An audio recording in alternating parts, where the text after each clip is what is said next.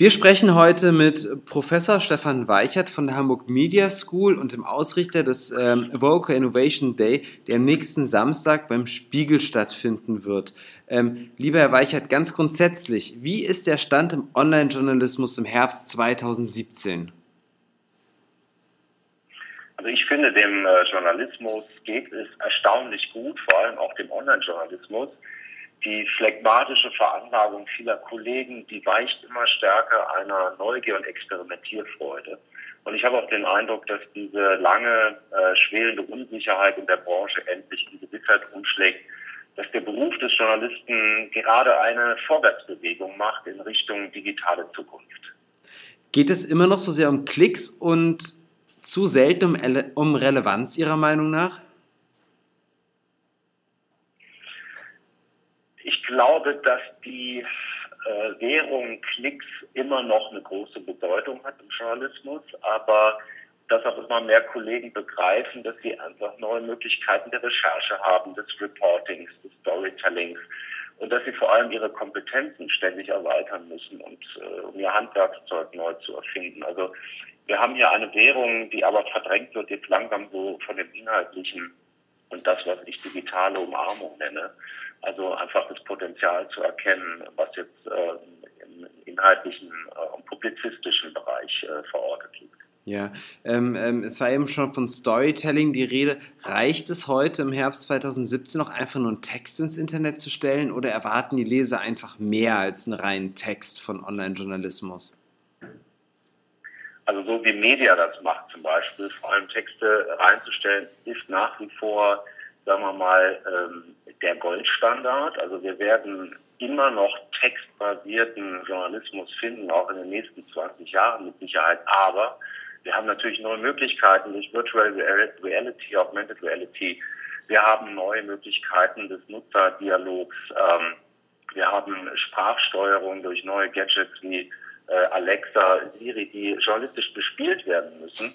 Und wir hier in der Media School bearbeiten jetzt ganz neu das Thema, wie bespiele ich eigentlich den öffentlichen Raum mit Journalismus? Also sozusagen die Stadt als Medium. Äh, wenn ich durch die äh, Stadt laufe, wie kann da, können da Flächen journalistisch bespielt werden? Äh, wie können Institutionen mit mir sprechen, also mit meinem Mobilgerät? Das sind neue Möglichkeiten, die zurzeit überhaupt noch nicht äh, in Ansätzen ausgeschöpft sind, deren Potenzial. Und da müssen wir weiter dran arbeiten, vor allem auch an den starken Beharrungskräften äh, in den Verlagen und Rundfunkanstalten, die sich doch sehr stark eben immer noch auf dieses äh, Einbahnstraßensystem äh, zurückziehen, Texte und Audio- und Videobeiträge zu veröffentlichen. Also Online-Journalismus, Digitaljournalismus ist heutzutage weitaus mehr.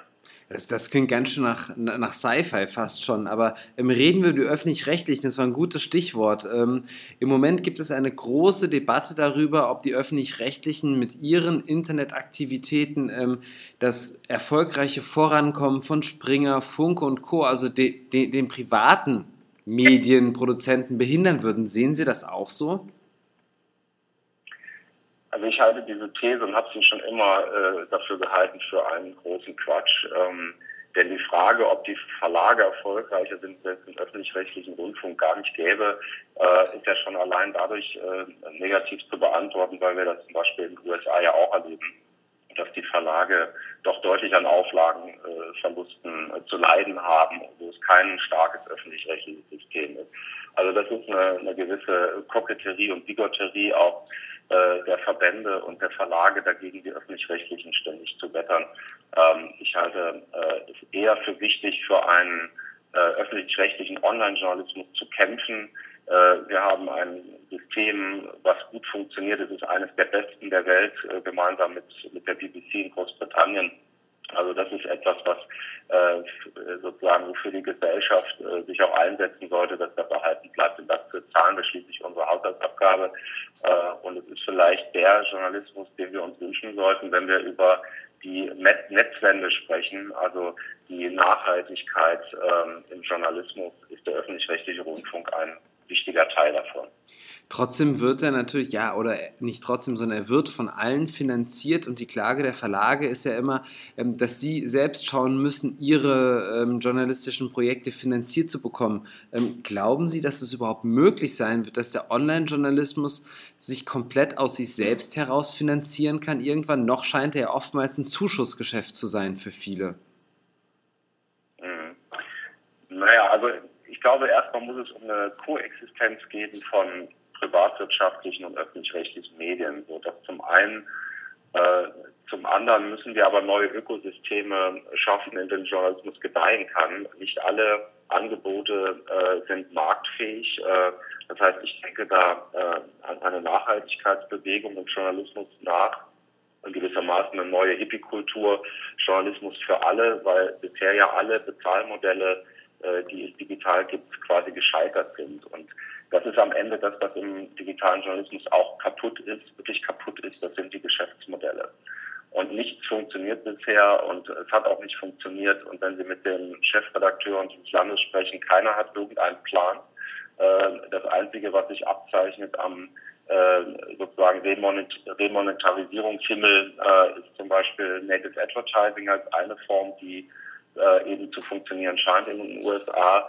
Äh, das andere sind Clubmodelle, also äh, Genossenschaft oder irgendwie in irgendeiner Form an die Loyalität der Leser zu appellieren, die dann zu so großen Fans erzogen werden, dass sie bereit sind, für Angebote zu bezahlen. Oder aber wir reden über Stiftungsmodelle äh, und, und öffentliche, öffentlich-rechtliche Modelle. Ähm, aber ich glaube, man muss sich von dem Gedanken verabschieden, dass das lange praktizierte Marktmodell Journalismus äh, in Zukunft äh, noch funktionieren kann und dass der Markt äh, es alleine nicht wird, richten können. Also das sind sozusagen zwei Erkenntnisse, die sich jetzt nochmal in den letzten Jahren für mich viel dringlicher und offensichtlicher zeigen, als das vorher der Fall war. Wie ähm, ähm, tragen auch Google und Facebook, also die großen Tech-Firmen, eine gewisse Mitschuld ähm, daran, dass es ähm, so schwierig ist, Online-Journalismus zu finanzieren? Oder ähm, ähm, sind, die, sind wirklich die Medienhäuser selbst dran schuld und Google und Facebook machen einen hervorragenden Job Ihrer Meinung nach? Also ich würde nie von Mitschuld sprechen, sondern immer von Mitverantwortung. Mhm. Äh, wir haben hier die großen Tech-Giganten, die mh, hm, natürlich dazu beigetragen haben, dass wir Oligopole geschaffen haben äh, die auch zugangsbeschränkt sind. Das stellt ein Problem eben dar, weil äh, die Medienangebote äh, eben in diese Infrastrukturen eigentlich mit ähm, reinkommen müssten, ohne beispielsweise Gebühren zu bezahlen oder ihre ganzen Werbemodelle darauf abzielen müssten. Also das ist tatsächlich das Problem, dass wir hier ein Ökosystem haben äh, in der äh, Medien- und Informationslandschaft, ähm, wo äh, Oligo Oligopolisten entstanden sind, die, die zum Beispiel die Parallele mit Energieoligopolen äh, auch legitim ist, finde ich. Also wir müssen hier gucken, dass wir Dezentralisierungsstrukturen schaffen, äh, zu dem auch Kleinproduzenten von Journalismus äh, Zugang haben und eben nicht nur die Großen. Und selbst die Großen, also nehmen Sie ähm, Springer, nehmen Sie Gruner und Jahr, nehmen Sie Boda, selbst die haben ja eben Probleme, ähm, dass sie abhängig sind von diesen äh, durch die Tech-Giganten Google und Facebook entstandenen Infrastrukturen. Ja, also das ist ein Problem und äh, das ist auch ein gesellschaftliches Problem, was man angehen muss. Sind wir Journalisten abhängig von Facebook und Google oder sind wir sogar schon zu abhängig von Facebook und Google? Naja, ich glaube, die Marktmacht ist halt gigantisch. Äh, mhm. Äh, wenn Sie sich die Aktienkurse anschauen, äh, die zeigen steil nach oben, also übrigens auch weiterhin von, von Amazon äh, und anderen, die, in, die ins Informationsgeschäft ja jetzt erst einsteigen. Also ich, kann, ich formuliere mal, das, das, das wird noch ganz schön lustig für die Medienbranche, äh, wenn da jetzt eben noch zwei, drei andere in diese Märkte eindringen, die eine unglaubliche Marktmacht haben und eine unglaubliche finanzielle Potenz, äh, die Zukunft unserer Informationsgesellschaft bestimmen. Und natürlich ist diese Abhängigkeit von Journalisten, auch von einzelnen Journalisten, äh, ich sag mal das Stichwort Content Marketing, äh, gigantisch. Und das ist auch gar nicht zu, zu ähm, kann man gar nicht überschätzen, wie groß diese Abhängigkeit ist. Und das muss auch problematisiert werden und in der gesellschaftlich, zivilgesellschaftlich diskutiert werden. Hm.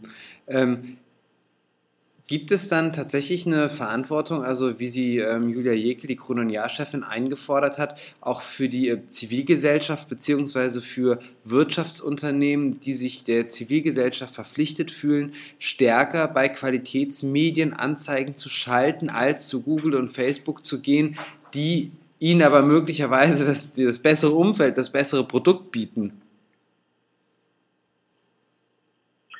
Naja, ich finde, das ist zu kurz gedacht. Das ist so ein Schrei nach Gerechtigkeit, ähm, wo die von, die sozusagen jetzt aus Ecken kommen, von äh, sozusagen Unternehmen, die ja auch, äh, sagen wir mal, in Konkurrenz und im Wettkampf über Jahrzehnte lang gute Geschäfte gemacht haben, die, die jetzt sozusagen beklagen, dass es eine Gerechtigkeit geben muss, dass es Zugang geben muss, äh, dass es eine, eine Abgabe geben muss und, und dergleichen. Das ist also eben wieder diese Bigotterie, von der ich eben sprach. Äh, ich finde, also ich komme auf den Punkt zurück, es ist eine gesamtgesellschaftliche Aufgabe, hier Lösungen zu finden und dieser Journalismus für alle, äh, den ich meine, also diese Nachhaltigkeitsbewegung ist für mich das große Thema, mit dem wir vielleicht auch die äh, sozusagen die gesamte Krise des Journalismus angehen können, also Lügenpresse, und dergleichen. Äh, Teile der Bevölkerung fühlen sich offenbar nicht mehr angesprochen von Journalismus. Die Debattenkultur verroht im Netz. Also dafür müssen Auswege gefunden werden und ein großer Bestandteil ist eben auch die Finanzierung äh, von Journalismus und äh, das Problem, dass viele Journalisten eben heute nicht mehr äh, von, von ihrem äh, Journalismus leben können. Das, das müssen wir angehen. Ja, Sie, Sie sprachen von Abhängigkeiten. Ähm, gibt es auf der anderen, also Abhängigkeiten gegenüber beispielsweise den Tech-Giganten, gibt es auf der anderen Seite noch das Problem, dass wir, also wir Journalisten, ähm, zu manipulierbar geworden sind durch diese Social-Media-Angebote? Also ähm, lassen auch wir uns von Russland oder durch Russland beispielsweise oder andere Kräfte zu stark manipulieren? Lassen wir uns von der AfD manipulieren, indem deren Postings so gut klicken, deren Netzfreunde so aktiv sind, dass wir stärker deren Geschichten machen, weil die einfach so gut laufen über Social Media und damit auch auf unseren Webseiten? Also die, die inhärenten Logiken von Social Media sind gefährlicher geworden. Ähm, natürlich steht diese gesamte Sphäre unter großem Manipulationsverdacht. Die Möglichkeiten sind natürlich größer geworden in den letzten Jahren. Man muss angesichts des Wahlkampfes jetzt aber sagen, äh, der Russe ist nicht willkommen. Also es gab nicht diese Trollfabriken, die den deutschen Wahlkampf jetzt äh, gezielt beeinflusst haben.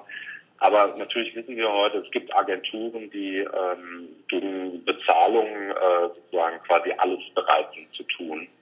Äh, und äh, das, das geht vom, vom äh, kleinen Shitstorm bis zur großen Kampagne. Also das ist keine Verschwörungstheorie, das gibt's äh, heute und das wird auch für Wahlkämpfe genutzt. Eben äh, hat sich das ja im US-Wahlkampf ganz deutlich gezeigt und ich bin auch der äh, festen Überzeugung, dass äh, Donald Trump irgendwann über diese Affäre stolpern wird und zurücktreten muss. Wir werden sehen.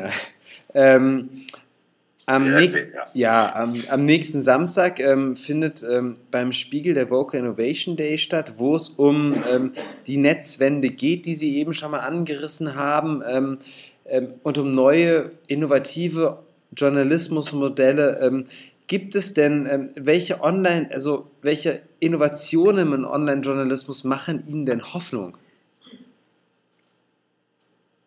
Und es gibt so vieles, was Hoffnung macht. Ähm, ich finde, es gibt ganz tolle äh, digitale Pioniere, ähm, die wirklich versuchen, auch Journalismus äh, völlig neu zu denken. Also das geht los mit einer neuen ähm, Gründungsmentalität im Journalismus. Also man ist bereit, sich jetzt auch mit den Marktveränderungen eingehend zu beschäftigen, dass man äh, neue Dinge, vor allem technologiebasierte äh, Projekte ausprobiert. Äh, es gibt aber überhaupt neue sozusagen Anwendungen technologischer Art, die ähm, einfach ganz neue Möglichkeiten eröffnen. Also Augmented Reality habe ich eben schon erwähnt, da bin ich ein großer Fan von, weil ich glaube, dass die Verschmelzung von äh, realer Welt und virtueller Welt äh, immer wichtiger wird für uns. Also der, äh, das Smartphone wird immer stärker aus unserem Bewusstsein verschwinden. Wir werden irgendwann, äh, und das ist nicht irgendwann in 50 Jahren, sondern irgendwann, da rede ich jetzt von 5, 6, 7, 8 Jahren, Geräte haben, die wir gar nicht mehr wahrnehmen. Das sind Chips, das sind äh, Dinge, die ich mir ins Ohr stecke oder besondere Brillen, die ich trage. Und da hat Journalismus natürlich eine gewisse Kompetenz und Expertise, auf diesen Geräten stattzufinden und sich mit einem neuen Selbstverständnis an die ja, sozusagen Herstellung von Öffentlichkeit ähm, heranzumachen. Und ich glaube eben nur, dass es notwendig ist, ein gesellschaftliches Umdenken zu bewirken. Also wir haben das Netzwende genannt, analog zur Energiewende äh, in den 80er Jahren, also regenerative Energien, die, äh, äh, die, die sozusagen die Ökobewegung, die entstanden ist. Also wir glauben, dass es ähm, in Zukunft um neue Werte und Qualitäten im Journalismus gehen muss, aber auch um Inklusion äh, und eben Erkenntnisgewinn, wie man mit Journalismus in Zukunft Geld verdienen muss oder wie man zumindest ein finanzielles Fundament schafft, damit er weiterhin existieren kann. Denn wir müssen uns nur eine Welt vorstellen ohne Journalismus. Das ist keine lebenswerte Welt, das ist eine manipulative Welt. Äh, Sie haben es eben schon gesagt, das ist eine Welt der Abhängigkeiten. Und Journalismus ist eine wichtige Instanz, um diese Unabhängigkeit weiterhin zu verteidigen und dafür zu kämpfen, dass wir also auch eine Demokratie bleiben und in demokratischen Verhältnissen leben. Äh, das Wahlergebnis der AfD, das war traurig genug, hat eben jetzt schon gezeigt, ähm, sagen wir mal, wie wichtig auch so eine Kritikinstanz bleiben wird. Und äh, es wird jetzt spannend mit der AfD im Parlament, äh, wie Journalisten eigentlich mit so einer Partei eigentlich umgehen, äh, weil sie ja sozusagen den, in der Rechtsstaatlichkeit ihre Existenzberechtigung hat, aber in ihrem Populismus natürlich wahnsinnig gefährlich ist. Okay, vielen Dank, Herr Professor Weichert, für das Gespräch. Ähm, vielen Dank.